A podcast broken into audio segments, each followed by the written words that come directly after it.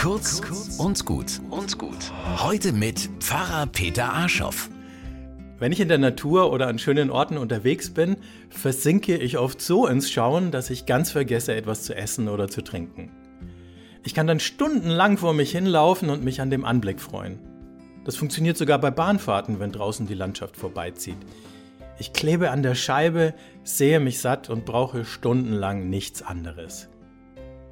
Inzwischen habe ich gelernt, dass meine Familie da nicht so lange mithält und ich Vesperpausen einplanen muss.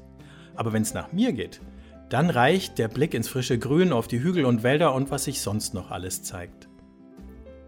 Das mit dem Sattsehen habe ich meiner Frau versucht zu erklären.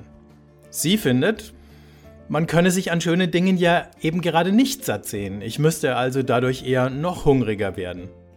Das stimmt natürlich insofern, als ich des Anblicks nicht überdrüssig werde.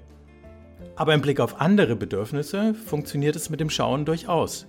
Die rücken weit in den Hintergrund.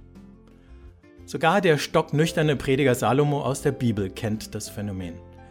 Süß aber ist das Licht, und für die Augen ist es gut, die Sonne zu schauen. Die Sonne und alles, was von ihrem Licht lebt. Ohne Sonne. Beim Kunstlicht des Fernsehers oder des Bildschirms funktioniert es übrigens nicht.